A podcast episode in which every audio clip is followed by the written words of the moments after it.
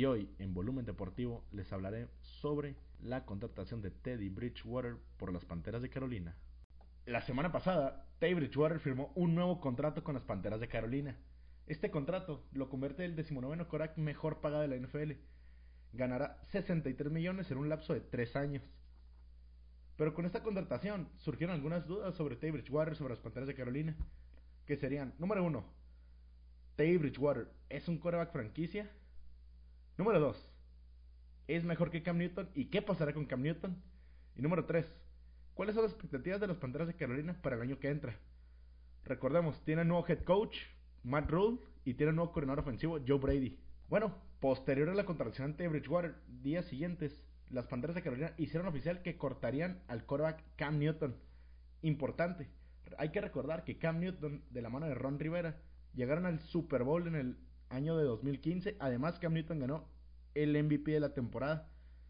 Por lo que es un gran paso para las Panteras de Carolina deshacerse de Cam Newton, quien fue su estrella desde el 2011. Pero después de esa temporada de 2015, Cam Newton nunca volvió a tener ese nivel de MVP. Salvo la temporada de 2017, todas las temporadas siguientes de Cam Newton terminaron con récord negativo a las Panteras de Carolina, incluyendo la temporada 2019 donde Cam Newton solo participó en dos partidos debido a una lesión de hombro. La falta de buenos resultados y la lesión de Cam Newton obligaron a las Panteras de Carolina a buscar un nuevo coreback para la siguiente temporada. Además, Will Greer y Kyle Allen no mostraron avance ni buenos resultados la temporada pasada, por lo que las Panteras de Carolina no se iban a quedar con alguno de estos dos corebacks como titulares. A propósito, Kyle Allen fue intercambiado por una selección de quinta ronda a los Redskins de Washington que a propósito, su head coach para la siguiente temporada es Ron Rivera. Sin algún coreback que le generara confianza en el roster, Matt Rule se decidió a buscar a Tay Bridgewater en la agencia libre y hacerlo su coreback para las siguientes tres temporadas y con ello comenzar el proyecto de las Panteras de Carolina para las siguientes temporadas. Y bueno, si te preguntas, ¿quién es Tay Bridgewater?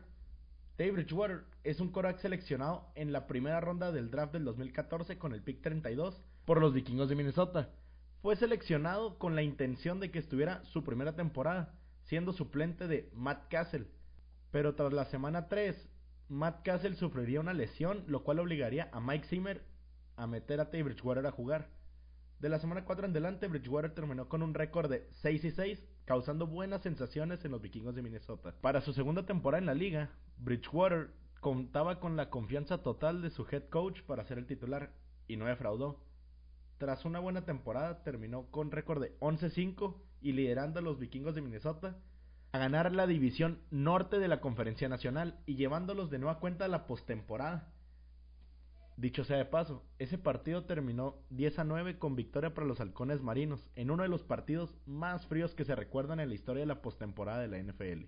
Con su buen desempeño en la temporada, Tay Bridgewater fue seleccionado al Pro Bowl de ese mismo año. En esta temporada, Bridgewater mostró una gran toma de decisiones, que es un coraje eficiente, capaz de ganar partidos, que tiene un buen toque y además de ser un líder nato. Para su siguiente temporada, que sería su tercera temporada en la NFL, en un entrenamiento, Tay Bridgewater sufriría rotura en el ligamento anterior cruzado y sería obligado a estar 20 meses fuera de acciones de fútbol americano. Tras esto, los vikingos de Minnesota optaron por adquirir vía un cambio a Sam Bradford de las Águilas de Filadelfia. El cambio constaría de una primera ronda y una cuarta ronda condicional en caso de que los vikingos de Minnesota llegaran al Super Bowl de ese mismo año. Tras recuperarse de la lesión, Teddy Bridgewater habría estado fuera durante su tercera y cuarta temporada de la NFL, por lo que los vikingos de Minnesota no hicieron válida la opción de un quinto año que lo siguiera manteniendo en el equipo. Así que Bridgewater llegaría a la agencia libre. Sin causar mucho impacto, los Jets de Nueva York lo contratarían para ser suplente. Y, tras no tener una sola oportunidad de ser titular, los Jets decidieron intercambiarlo a los Santos de Nueva Orleans, donde Tay Bridgewater nomás comenzó un partido en su primera temporada, el cual lo perdió ante las Panteras de Carolina. Tras finalizar su contrato de un año, Bridgewater y los Santos de Nueva Orleans llegarían a un acuerdo por 7.25 millones de dólares para la siguiente temporada. Se dice que Tay Bridgewater recibió una oferta de los Delfines de Miami ese mismo verano, pero decidió quedarse en Nueva Orleans con la promesa de ser algún día el coreback titular de los Santos de Nueva Orleans. Además, Nueva Orleans está muy interesada en mantener a Bridgewater porque era un líder en el vestuario y una gran opción para ser coreback suplente o ser el futuro coreback titular de los mismos Santos de Nueva Orleans, una vez que Drew Brees decidiera retirarse. Y durante esta temporada le darían la razón a Sean Payton.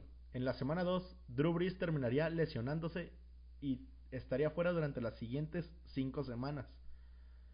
En esas 5 semanas, Teddy Bridgewater fue capaz de mantener un récord de 5 ganados y 0 perdidos. Además, venció equipos de gran nivel como los Vaqueros de Dallas y los Halcones Marinos de Seattle en Century Linkfield.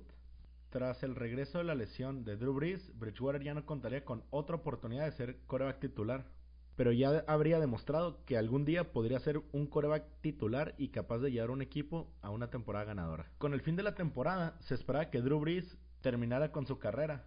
El mismo Sean Payton no sabía qué pasaría con Drew Brees. Tras la noticia de que Drew Brees continuaría una temporada más, el más afectado fue Teddy Bridgewater, quien decidió irse a la agencia libre y no continuar en los Santos de Nueva Orleans siendo suplente. Ya habiendo repasado la carrera de Teddy Bridgewater, la pregunta es, ¿es Teddy Bridgewater un coreback franquicia? A este momento pensaría que Teddy Bridgewater puede ser un coreback franquicia en las Panteras de Carolina. Si Teddy Bridgewater es capaz de mantenerse sano toda la temporada, es capaz de llevar a las Panteras de Carolina apoyado de Christian McCaffrey, el mejor corredor de la NFL a día de hoy, y los dos grandes receptores con los que cuentan las Panteras a día de hoy. Y con los dos grandes receptores con los que cuentan las Panteras de Carolina. DJ Moore, que el año pasado fue increíble. Y Robbie Anderson, que llegó vía agencia libre con un contrato de 2 años y 20 millones de dólares. 12 en el primer año de contrato. Además, otra cosa que te ofrece Tay Bridgewater por el contrato que le dieron es un gran coreback por un bajo valor. Porque solo cobrará 21 millones de dólares por año. Comparando con algunos contratos que desean otros jugadores como Dak Prescott, 40 millones, o Ben Roethlisberger, que ya cobra 33 millones, obtienes a un gran coreback que incluso podría llegar a ser top 10 de la liga y que al menos cobra como el número 19 de la NFL. Otra cosa importante recordar de Bridgewater.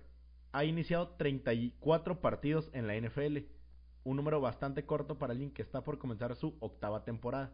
Pero de esos 34 partidos que ha iniciado, ha ganado 22 y solo perdió 12.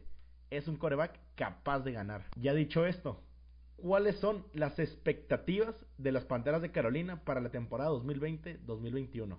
Para esta temporada, las Panteras de Carolina contrataron a Matt Rule, que si no lo recuerdan, el año pasado era el head coach de Baylor Bears, universidad que logró llegar al campeonato del Big 12 a enfrentar a los Sooners de Oklahoma. Rule, a diferencia de Ron Rivera, es un head coach de corte ofensivo y eso se pudo ver claramente en Baylor con la buena ofensiva que mostraron durante la temporada con el coreback Charlie Brewer y el receptor Denzel Mims. Y para llamar las jugadas, las Panteras de Carolina contrataron a Joe Brady, que si no lo conocen, eh, fue el coordinador ofensivo y encargado del juego aéreo de LSU en la pasada temporada que si recordamos, LSU fue campeón nacional, teniendo la mejor ofensiva de todo el college football. Durante la agencia libre, las Panteras de Carolina han reforzado bastante bien la ofensiva. Contrataron a Tay Bridgewater, contrataron a Seth Roberts, Robbie Anderson y cubrieron su más grande deficiencia en la línea ofensiva, trayendo al guardia. Con esto, se espera que las Panteras de Carolina muestren una gran ofensiva para la temporada 2020-2021. Las dudas en el equipo de las Panteras de Carolina vienen del lado defensivo, porque han sufrido las bajas de James Bradbury, Mario Addison, Gerald McCoy, Don Terry Poe y por supuesto el retiro de su estrella defensiva, Luke Kuechly.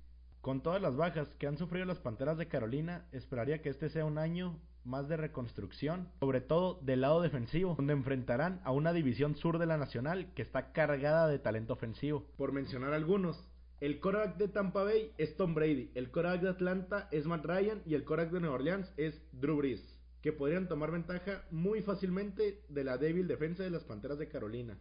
Con esto terminaríamos por hoy. Muchas gracias por escuchar, espero les haya gustado. Si es así, por favor, sigan la cuenta en Twitter, arroba BLMDeportivo, donde publicaré sobre nuevos podcasts, además de varias cosas sobre deporte. Seguir mi cuenta personal, arroba PanchoRod17, y estén al pendiente para próximos podcasts. Muchísimas gracias hasta luego.